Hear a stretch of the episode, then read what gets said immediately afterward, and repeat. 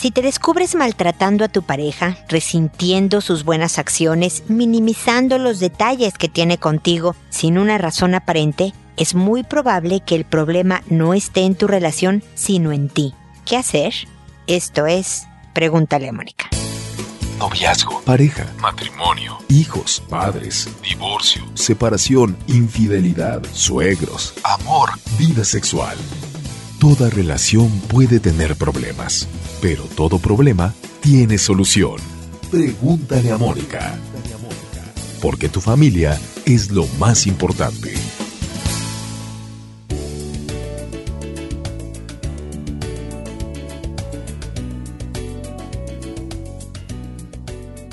Bienvenidos amigos una vez más a Pregúntale a Mónica. Soy Mónica Bulnes de Lara, como siempre feliz, muy contenta de estar con ustedes, acercándonos a pasos agigantados a nuestro décimo aniversario, en donde eh, habrá sorpresas de entrada. Les voy a adelantar algo. Voy a hacer una conferencia vía streaming el 26 de noviembre, ya les daré los detalles más adelante, voy a, a, dar una conferencia sobre cómo criar hijos seguros de sí mismos, confiados y todo esto en un mundo que tiene tantos peligros, un mundo que es inseguro en, en, general. Entonces, bueno, lo quiero hacer como parte de este aniversario sin costo alguno, por supuesto, para ustedes como siempre, en vivo y a todo color. Así que, bueno, lo estoy tratando de concretar, yo espero que se pueda, así que no se pierdan el siguiente capítulo de lo que va a pasar en los festejos de, de aniversario. Ustedes saben que, bueno, para informarse de esto, de cómo, cuándo y cómo conectarse a la conferencia y todo esto, y, y otras cosas más sobre familia, pareja, persona, lo hacen a través de mi página www.preguntaleamónica.com, a través de Facebook, Twitter, Instagram, YouTube, verdaderamente hay muchos medios, muchas redes, muchas plataformas, en dos libros también, en que he trabajado para aportar el mayor número de ideas que les sirvan para poderse construir una vida feliz, una vida que verdaderamente se disfrute a pesar de las dificultades que es normal que tengamos todos. El día de hoy estoy hablando precisamente de cómo a veces nosotros nos creamos dificultades de gratis, vamos a decir, no es de gratis porque de alguna manera lo traemos dentro, pero creemos que tenemos problemas en nuestra relación de pareja y estamos discutiendo y las cosas que hace bien, ay, no te gustan tanto, de todas maneras le faltó, no lo hizo a tiempo, ya es demasiado tarde, o la forma en que lo hizo no fue tan agradable, cuando ya hay un patrón de conducta en donde sabes que sin real fundamento estás haciendo menos a la persona con la que convives tu vida. Y digo sin real fundamento porque todos tenemos defectos y todos nos equivocamos y decimos a veces cosas que no debimos de decir o hacemos cosas que verdaderamente pudiéramos haber evitado. Pero en general tú sabes que tienes un buen hombre, una buena mujer a tu lado. Pero eso no importa. Tú lo criticas, tú minimizas la buena onda o los detalles que sí tiene, dejas de ver lo que sí aporta tu relación y te enfocas en lo negativo y, y, reclamas y estás como de malos y demás. Es un buen momento para detener toda agresión, toda conducta que verdaderamente empeore tu relación y empezar a pensar si el problema no es de dos, sino de uno, es decir, tuyo. Si no es algo que por tu historia, por lo cómo fue tu familia, por lo que has vivido con otras relaciones de pareja, por tu personalidad, estás provocando, construyendo y manteniendo tú solito o solita. Por lo tanto, el sentarse a hablar con la pareja, el gritarle al otro para que cambie, el, el seguir amargándote tu vida y la de la otra persona no va a traer nada provechoso, sino la reflexión, el reconocimiento y la modificación y el cambio paulatino de todas estas conductas. Este es un llamado a que veas para adentro, a que verdaderamente con crudeza puedas distinguir qué es una crítica real, fundamentada del otro, que afecta a la relación y entonces también cómo puedes manejarlo. Y otra que tanto es tu cuento, tu historia, tu drama, tu forma eh, de exponer y hacer las cosas que está perjudicando a tu relación. No todo es culpa de dos. Hay veces que sí, somos responsables únicos de algo que puede estar dañando la relación de pareja. Cuidado, pon atención y actúa en beneficio de tu propia vida, de esta construcción de una relación cariñosa, cercana, que verdaderamente te proporcione la vida feliz que esperas y que yo creo con toda seriedad que te mereces. Y pues bueno, termino el, diálogo, y, bueno, el monólogo, de hecho, porque ustedes no me contestan, lo lamento mucho. Me lo pueden mandar por correo después las opiniones al respecto si quieren, pero acabo la introducción del, del programa y ahora me voy a sus consultas, que saben que es la raíz de Pregúntale a Mónica, que surgió precisamente con la idea de poder contestarles en sus inquietudes acerca de su vida personal, de pareja o familiar, de una manera, pues no solo amena, sino también útil y práctica, que puedan encontrar una idea, que puedan aplicar en su casa y les ayude a mejorar el ambiente o la situación problemática en la que se encuentran. Para eso voy contestando sus correos, sus mensajes por orden de llegada y además le cambio cualquier dato personal desde el nombre, lugar, puesto, teléfono, cualquier dato personal que ustedes me ponen en sus mensajes, yo lo quito, lo cambio para conservar su anonimato, para proteger su identidad, pero el caso es absolutamente real. Así que tengan la tranquilidad de que ustedes no van a ser identificados, pero lo que expongo es lo que ustedes me están diciendo.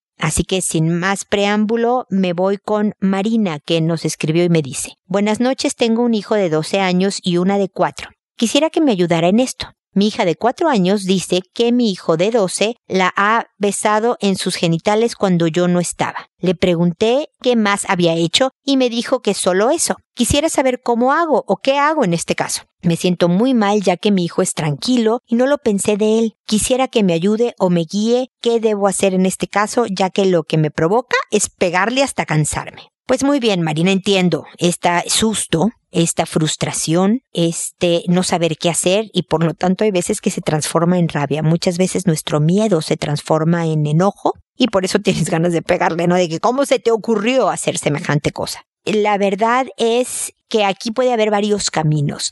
Tu hijo mismo puede haber sido víctima de alguien que se aprovechó de él, pudo estar viendo cosas inapropiadas a su edad, también es abuso si alguien más se los mostró, o él mismo porque es preadolescente, anduvo buscando cosas que no deba, y también es producto sencillamente del nivel de hormona que ataca, voy a usar esta palabra pero no es que ataque, pero que tiene un joven de 12 años y ve una oportunidad, más pornografía, más malos consejos de unos amigos y toma una pésima decisión o no, o es una víctima frecuente de abuso en sí mismo y por lo tanto él se sexualiza y abusa a su vez. Sea cual sea el motivo, Marina, tu hijo, el de 12, también requiere de atención, cuidado y cariño para que esto obviamente se detenga de raíz. Es un delito, un delito penado por la ley, la pedofilia y por lo tanto él debe de estar consciente de que eh, esto no debe de suceder una sola vez. Segundo, en esta conversación es, a ver, dime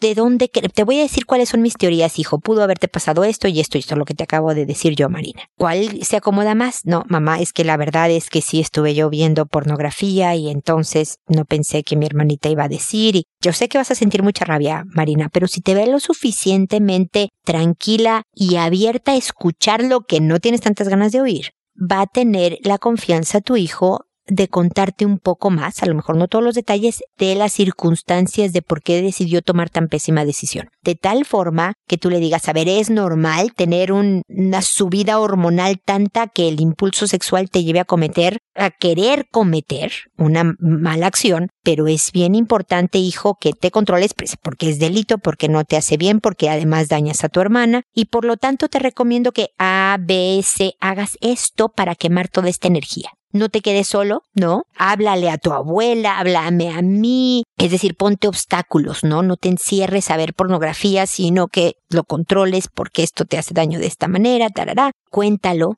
Salte a dar una vuelta a la manzana, bueno, estaba solo con su hermanita, bueno, vayan y den, ¿no? Cuatro pasos de una esquina a otra de la calle y se regresan a la casa si tienen permiso y es seguro de hacer, ¿no? Para que quemes toda esta energía y alrededor de tanta gente no puedas hacer algo malo. Date un regaderazo de agua fría. ¿Me explico? Dale salidas, Marina. Si el papá de este hijo, si es tu esposo, si vive en tu casa, si está presente, que también hable con él de cómo un hombre maneja adecuadamente todos estos impulsos sexuales. Si no hay un papá presente, bueno, entonces tu papá, tu hermano, tu primo, una buena figura masculina que también le hable desde la perspectiva masculina cómo manejar algo antes de tomar una mala decisión. Es decir, se requiere de orientación y de guía y de análisis. Si la respuesta es, fíjate mamá que a mí me han hecho y por lo tanto yo hice, obviamente la acción es otra. Es legal, es de terapia, es de algo mucho más profundo. Yo espero que este no sea el caso. Pero si lo es, es importante actuar en consecuencia, Marina. Hacer como que ya no va a volver a pasar porque voy a tomar medidas, pero no hablé con mi hijo al fondo, no, no analicé cuáles eran las circunstancias del caso y demás. Es como querer tapar el sol con un dedo. Hay que ver exactamente qué fue lo que sucedió y apoyar tanto al, a la pequeña como al adolescente, en particular al adolescente, para poder delimitar responsabilidades y hacerle ver independientemente de las razones por las que lo hizo, es decir, por inconsciencia, porque tiene problemas personales y hay que atenderlas con un psicólogo o porque a él le hicieron, por lo que sea, es importante hacer claro que esto es totalmente inaceptable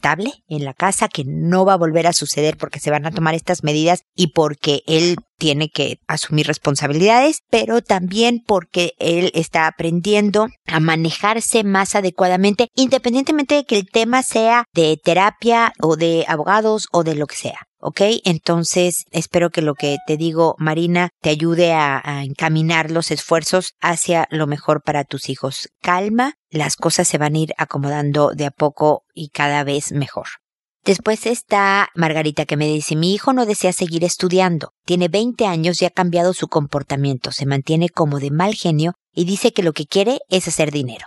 Pues mira, Margarita, la verdad es que no todo mundo nace para el estudio. Claro que todos queremos que sean los hijos de otras personas los que no nazcan para el estudio, ¿no? No queremos que sean los nuestros. Nosotros los queremos ver terminar una carrera, los queremos ver prosperar, entre otras cosas también económicamente, por supuesto. Pero la verdad es que no todo mundo nace para estudiar. Lo que yo no estoy de acuerdo es que haya vagos en este mundo. Los vagos no deben de protegerse, justificarse ni crearse, ¿no? Si quiere hacer dinero, bueno, que empiece a trabajar. Yo creo verdaderamente, Margarita, que la vida real le va a indicar la importancia de los estudios para hacer más dinero. Ahora, yo no sé, hay gente que tiene características desde nacimiento para los negocios tan marcadas, tan buenas, que sin muchos estudios logran hacer dinero. Ojalá tu hijo tenga la afición por la lectura, por ejemplo, porque los estudios no tienen nada que ver con tener cultura, con tener una visión más amplia de la vida y esto sí viene de los libros, no del estudio, sino de leer novelas, ensayos, poesía, biografías, ¿no? De todo un poco, eso no tiene nada que ver. Yo creo que lo vas a ver con menos mal genio, creo, al menos que esto sea por motivos distintos a lo que le está pasando, pero yo creo que lo que necesitas es acercarte con tu hijo y decir, a ver, no, no estoy entendiendo. Tú sabes que yo quiero lo mejor para ti y yo traduzco dentro de muchas cosas como mejor para ti también el que no te falte dinero. Pero yo creo que no te va a faltar dinero si tienes una carrera o determinados estudios. Entonces, pero creo que tú y yo estamos difiriendo de este punto de vista. Hijo, y esta es tu vida, no la mía. Entonces, yo lo que sí creo, hijo, es que no es sano que no estudies ni trabajes. Ninis, eh, ni estudio ni trabajo, no hay en mi casa, por lo menos en la mía, Margarita. Entonces, si quieres trabajar para empezar a hacer dinero, ¿cuál es tu plan? Con los estudios que tienes, ¿dónde puedes conseguir trabajo? Y empieza, hijo administrate bien, ahorra, maneja bien tu dinero, bla, bla, para que puedas tener dinero. Va a ser una tranquilidad tremenda como madre saber que puedes mantenerte, pero mantenerte no con apenas las necesidades básicas cubiertas, sino con capacidad de acrecentar esta fortuna para que puedas viajar, conocer, invertir, ayudar a otros, etcétera, hijo. Así que cuéntame, ¿cuáles son tus planes? Dile, sugiérele lo de los libros, ¿no?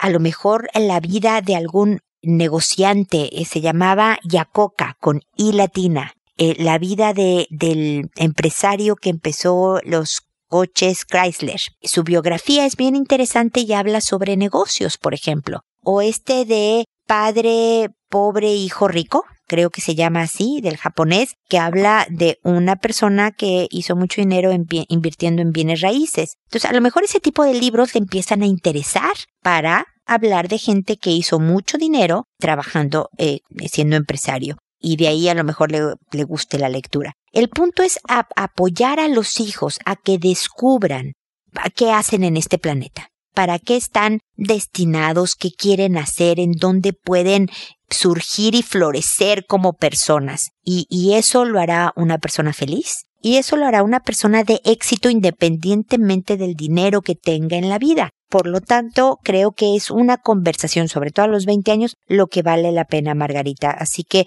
suerte con esa conversación, escúchalo, más que tratar tú de decirle qué es lo que él necesita hacer, escúchalo para ver si también te tranquilices al saber que él tiene planes mucho más concretos en mente. La verdad es que está demostrado que muchas veces cuando tratamos de forzar, que yo sé que no es lo que tú estás queriendo hacer, Margarita, ni mucho menos, eh, pero es un comentario más general, ¿no? Forzar a los hijos a que hagan lo que nosotros estamos seguros que es lo que ellos necesitan hacer por su propio bien, nos encontramos de frente con una pared inmóvil, ¿no? el diálogo, el escuchar, el aprender también de esta nueva generación y tratar de apoyarlos más bien y de orientarlos a lograr sus objetivos, pero de manera provechosa eh, resulta con mejores resultados, Margarita. Espero que sigamos de todas maneras en contacto. Inés me dice, hola Mónica, con mucho gusto escucho tus programas y trato de poner en práctica los consejos que se ajustan a mi circunstancia. Tengo un hijo de casi dos años, era el bebé más dulce y educado, pero de un tiempo para acá solo hay berrinches. Si va a comer, llora. Si va a dormir, llora. Si trata de armar un juguete y no puede, llora. Mi esposo y yo intentamos todo. Lo ignoramos al momento del berrinche o lo amenazamos con no dejarlo ver su caricatura favorita, etc. Ayúdame, no quiero vivir encerrada en casa por el mal comportamiento de mi hijo, que es mi mayor tesoro. Un saludo hasta Chile. Inés, muchísimas gracias por escuchar los programas y me parece muy bien que agarres lo que te sirva a tu circunstancia en particular de vida y lo que no, lo avientes por la ventana. Para eso es este programa. Pues sí, esta etapa del pequeño frustrado a los dos años con el no, tú lo sabes, están buscando independencia, están buscando los primeros pasos, imagínate nada más ya desde esa corta edad, de ser su propia persona. Pero como solo tiene dos años, hay muchas frustraciones en el camino. ¿No? Quiere dormirse cuando él quiere y resulta que hay dos gentes, su papá y su mamá, que le dicen qué hacer, ¿no? ¿Qué comer? ¿Cuándo comer? ¿Cuándo dormir? Y quiere armar él solo el juguete y no puede porque solo tiene dos años. Entonces, lo que tiene tu hijo es frustración, que es muy natural a esa edad tenerla, y es terrible, pero el, una mayor tolerancia a la frustración se adquiere a partir de los 10 años. 10. Así que hoy no te quiero asustar, Inés, pero así es la cosa, porque tú lo sabes, nosotros como adultos, el adolescente también le pasa, es frustrante que algo no te salga bien. Tú hiciste un plan, unas vacaciones, una fiesta, y algo no te cae bien y te frustras. Igual, claro, no te pones a llorar, espero, ni te tiras al suelo en un berrinche, espero también. Pero la verdad es que hemos visto cómo la frustración es algo bien difícil de dominar mucho más en dos años. Entiendo que a ustedes les desespere esta época, pero en la medida en que estén haciendo lo que corresponde como papás, se acorta si te sirve de consuelo, ¿no? Es una etapa que no puedes obviar, que no puedes no pasar, pero sí la puedes alargar o acortar de acuerdo a lo que tú hagas, ¿no? Ya sabes, el tratamiento con el berrinche es ese, no contacto verbal, no contacto visual. tratar de distraerlo. No dejen de salir, salgan a la vida. En la medida en que si el niño empieza a hacer un berrinche en la vía pública y puedes, no sé, meterte a un baño, ¿no? A que haga el berrinche en el baño o eh, si no están en tu coche, pues lo metes al coche a que ahí acabe de hacer la pataleta o demás para que no moleste al resto del planeta, pues ok, pero si no puedes y el niño está en medio de un centro comercial tirado en el suelo gritando y es importante que no haya un contacto verbal y visual para que entienda el mensaje, aguántense papá y mamá las miradas del público desaprobador del niño que grita. La verdad es que siempre digo yo que tire la primera piedra el que no ha tenido un hijo que no haga una pataleta, porque todos, hasta los más tranquilos, deberían de haberse portado mal en algún momento de la vida. Y se vale, de repente a lo mejor hubo mamás que agarraron de la oreja al niño y lo arrastraron hacia, y hay otros que dicen, a ver, me voy a venir a esta esquinita del centro comercial donde, donde hay menos gente para que moleste a los menos posible, pero es importante por esta enseñanza que le quiero transmitir a mi hijo, que se eche el berrinche aquí mismo y ahora. Y ni hablar. El otro día fui a una conferencia y un papá me dice, oye, pero pues si llora en, en el avión, no, pues bueno, si vas a hacer un vuelo de ocho horas y media, como a mí me toca viajar cuando voy a México desde Chile, pues ahí sí a lo mejor vences, ¿no? Y le das la galleta para que se calle porque estás encerrado en una lata de metal por ocho horas y media y, y sí es un tormento para todas las demás. Pero estas son circunstancias bien específicas. En la mayor parte de los casos podemos vivir con esta etapa. Lo importante es saber que conforme tu hijo adquiera habilidades motoras, verbales y demás, las frustraciones se van a ir reduciendo. Pero no hay que tratar de razonar mientras está sucediendo el colapso, porque no está escuchando, está fuera de control precisamente poco a poco el tratar de, de reducir las frustraciones armándole el juguete, si ves que nada más está teniendo dificultades, empieza a desesperarse, no, hijito, mires así, y a lo mejor te hace el berrinche de todas maneras, perfecto. Pero otras habrá momentos en que no quede más que ignorarlo. Darle lo que pide cuando lo está haciendo a gritos y sombrerazos, asegura que se instale más esta conducta. Así que ánimo y paciencia, Inés. Aquí estamos en esta página para escuchar tus frustraciones. Desahógate cuando necesites. Esta etapa, créeme, va a pasar bastante rápido. No, para los tres años espero seguirá haciendo berrinches, pero un poco menos porque va a estar más hábil y así se va a ir. Así que ánimo y seguimos en contacto. Ramón ahora nos dice, mi esposa y yo tenemos problemas. Me ha echado cinco veces en cinco discusiones. En todas las veces ha tenido que ver mi hija de 17 que vive con nosotros. Mi esposa y su hijo de 23 y yo. Cuando me vine a vivir a su casa, ella vivía con su hijo y él se pasó a un pequeño tráiler atrás que solo sirve para dormir. El cuartito donde dormía antes mi esposa quedó vacío. Es donde ella guarda su ropa y donde llega mi suegra que viene cada año a quedarse un mes o más. Mi esposa no ha querido darle el cuartito a mi hija, que porque mi suegra se puede ofender y que el cuartito es muy pequeño y etcétera. En el cuarto donde duermo con mi esposa está la ropa de mi hija y la mía. Mi hija duerme en el sofá de la sala y en ese cuartito no duerme nadie. Mi esposa se queja de que mi hija es desordenada y no limpia, pero ya está aprendiendo. Mi hija mayor necesitó dónde quedarse y mi esposa no la dejó quedarse más que una noche. A los días volvió su hijo que se había ido a vivir con su suegra. Su familia viene y se quedan, pero mi familia no. Ella dice que es distinto. Ahora vivo, vive su hijo con su mujer y su bebé de cinco meses y se quedan en el pequeño tráiler de atrás y en el cuartito sigue sin dormir nadie. Algunas veces mi esposa ha estado enojada porque salgo a comer con mi hija de 17, pero salgo con mi esposa también. Mi esposa no quiere tener una sola chequera, pues dice que gasto mucho. Yo le digo eso, puede cambiar, pero ella quiere primero mi cambio y después unirnos, mientras que yo quiero que hagamos las dos cosas, unirnos y ahorrar. Quiero un solo fondo, unir lo que ganamos y decidir juntos. Este año mi esposa se hizo residente porque yo soy ciudadano y pienso que a lo mejor solo me está utilizando para sus planes personales. Veo codependencia con su hijo y exclusión de mi familia. Ya estamos trabajando con el asunto de mi hija y le dije a mi esposa que vamos a buscar ayuda. Ya le dije también que necesitamos dialogar. Mi hija se metió por la ventana y fue motivo de discusión. Lo arreglamos, pero más tarde mi hijastro me dijo que le dijera a mi hija que no anduviera haciendo eso. Yo le dije que no se metiera en nuestros asuntos, pero dijo que tenía que meterse porque era asunto de su madre. Al final terminó diciéndome que por qué no me iba yo. Gracias, Mónica, su programa es buenísimo. Muchas gracias, Ramón, por eh, este amable comentario final. Mira, definitivamente si tienes una relación conflictiva, porque número uno, no puedes estar echando a tu marido en cada discusión. A ver, si hay suficientes razones para que te separes, pues se separan en una sola vez y ya. No amenazas o te corro y te regresas y te corro y te regresas, porque no tiene ninguna utilidad.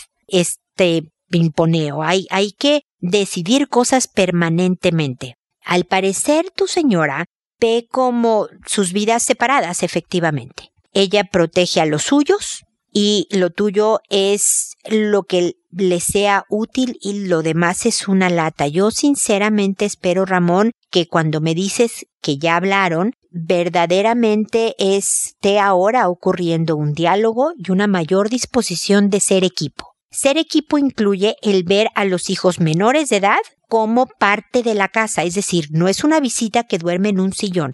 Esta hija necesita una habitación y si hay un cuartito que no está en uso, tú como el hombre de esta casa, de esta familia, esposo de esta señora, tiene derecho de decidir qué cuarto le queda. Hay uno vacío, viene mi hija, ven, quédate acá el hombre adulto, el hijo de 23, que ya tiene una hijita, que bla, bla, yo entiendo que se queden en un tráiler atrás, porque esta ya es una familia integral distinta a la de ustedes. En el caso de tu hija no es así porque tiene 17 años, es una menor de edad. Por lo tanto, las condiciones son distintas. Pero el de que cuando viene la familia de ella, sí veamos porque todos estén cómodos, pero que no venga tu familia, atiendo a mi hijo, pero no atiendo a tu hija, este es mi dinero, pero entonces no lo toques y demás. Todo esto es, separar y por lo tanto va a provocar una distancia suficiente como para que ustedes consideren, Ramón, como les ha ocurrido, separarse definitivamente.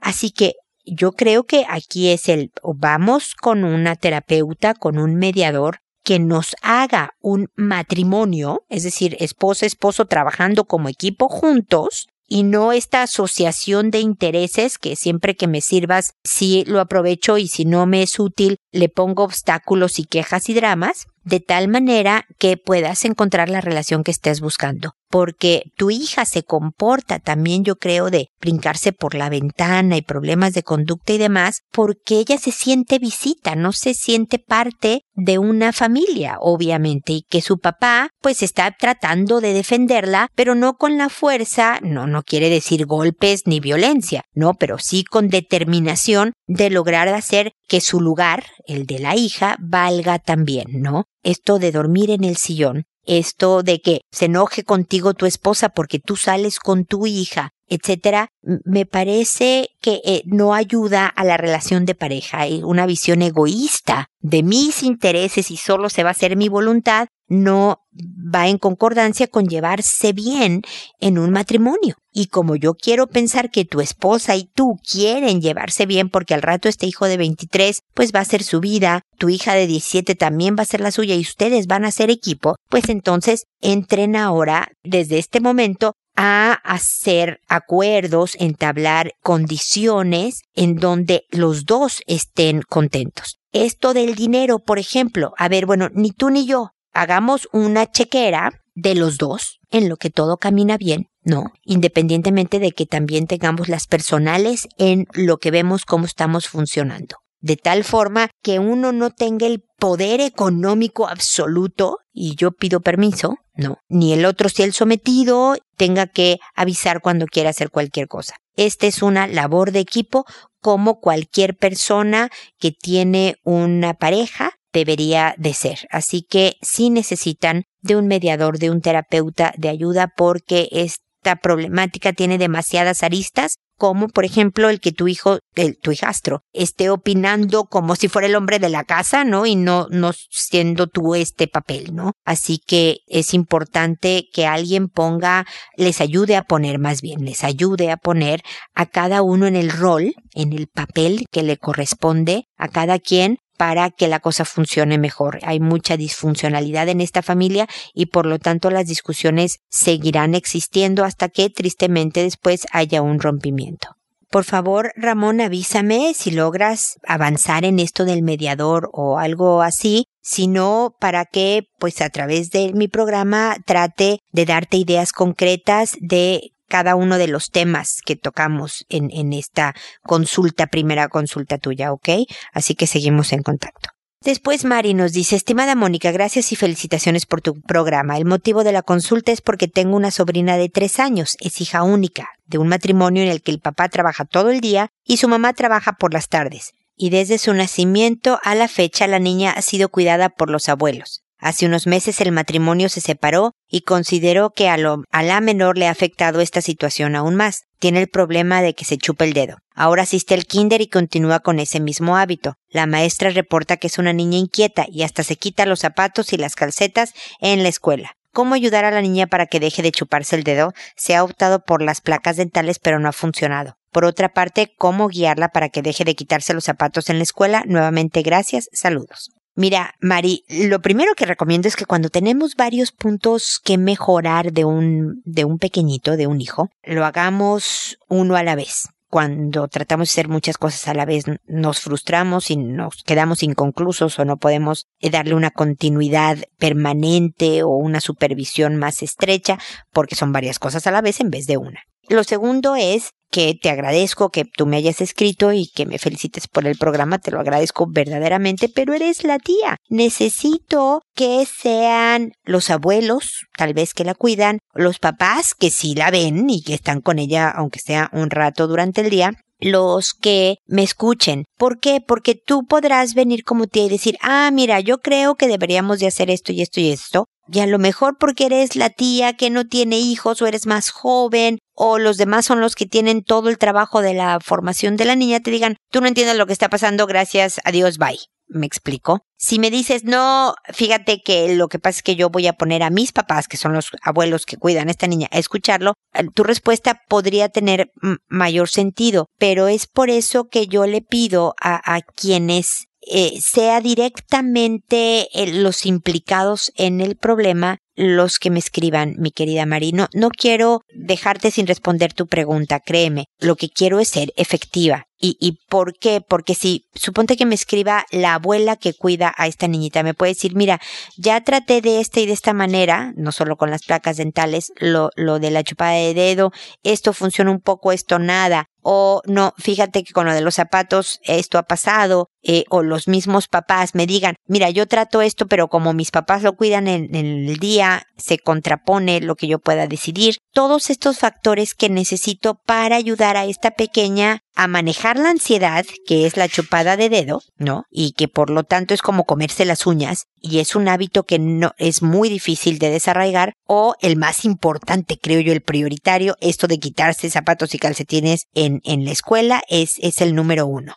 Pero bueno, así que por favor, pásale la voz a los directamente afectados, es decir, los cuidadores de esta pequeña, abuelos y papás, para que nos pongamos en contacto y poderle dar ideas concretas que le ayuden a, esta pequeñita. Mientras tanto, te digo que eres una gran tía, una tía de esas de adeveras, porque te preocupas por el bienestar de, esta pequeña que eh, verdaderamente, pues, has notado que le afecta estar en estas circunstancias de papás y mamás pues preocupados también por un ingreso, pero tal vez un poco eh, alejados del día a día de su pequeñita. Así que te felicito por estar preocupada y atendiendo lo que pudieran ser sus necesidades. Te pido tu comprensión cuando te explico esto de que me contactes con sus abuelos o papás, de tal manera que les digas que me escriban, porque a lo mejor no sé si escuchan los papás que dijiste, oye, trabaja todo el día y la mamá trabaja en las tardes y la niña está siendo afectada, se molestarán contigo, pero si les dices, oye, esta página, si tú les dices lo de la chupada de dedo, oye, lo de los calcetines y los zapatos en la escuela, bla, bla, bla, te pueden dar ideas. Ojalá, ya sea la abuela o la mamá o el papá o el abuelo, ¿eh? me escriban, ¿ok?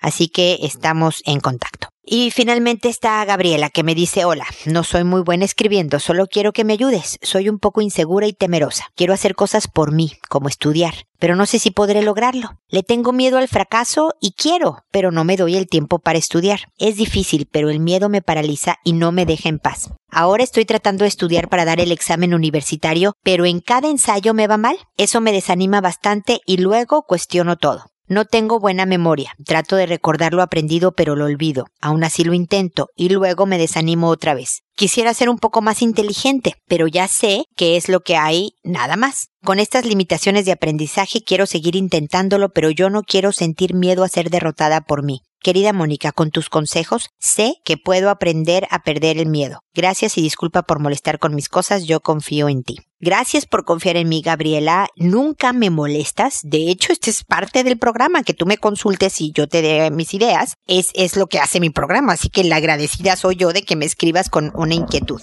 A ver, tengo varias cosas que decirte. Lo primero es que, ¿sabías tú que el éxito de cualquier persona, y esto está estudiado, ¿eh?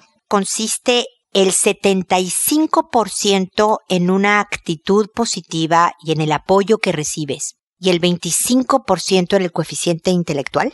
Es decir, para que veas que el nivel de inteligencia no tiene nada que ver con el éxito de una persona. El esfuerzo y la persistencia, es decir, tratar y tratar y tratar una y otra vez, entonces puedes alcanzar lo que estás proponiéndote, ¿no? La inteligencia es tan relativa y la escolar habla solo de un tipo y no de, de, otro, como la inteligencia emocional, la inteligencia personal. Hay muchas inteligencias, mi querida Gabriela. Así que no digas que eres poco inteligente porque no lo creo. Te voy a decir por qué. Porque estás tratando de hacer algo mejor de tu vida. Número uno, eso habla de una inteligencia impresionante. Habla también de claridad, el que tú digas, eh, me empiezo a cuestionar en cuanto me va mal en el ensayo y. Habla de tener una claridad de quién eres y de las dificultades que estás pasando. Eso habla de inteligencia. Y pediste ayuda, me escribiste a mí. Habla de otro tipo de inteligencia, ¿te das cuenta? Entonces, aquí hay, hay muchas cosas positivas que no estás considerando dentro de tu arsenal de armas para salir adelante. Número dos, no vamos a saber si lo vas a lograr si no lo intentas. Si ni siquiera tratas, no vas a saber si tuviste éxito o fracaso.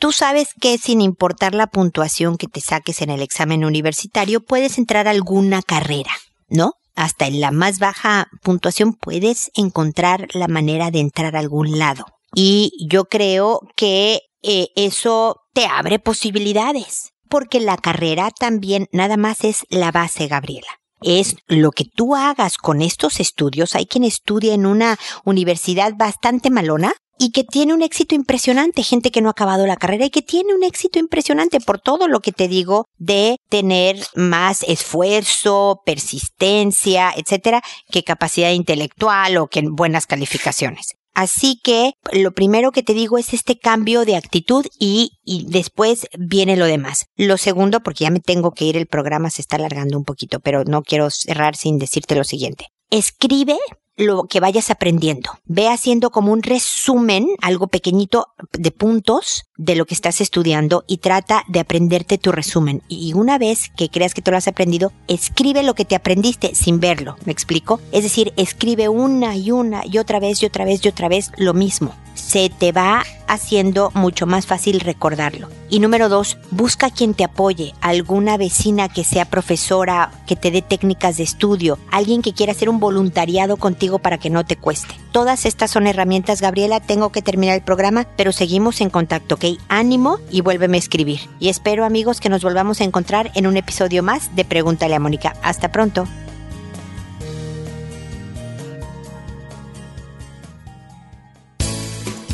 ¿Problemas en tus relaciones? No te preocupes, manda tu caso, juntos encontraremos la solución. www.preguntaleamónica.com Recuerda que tu familia es lo más importante.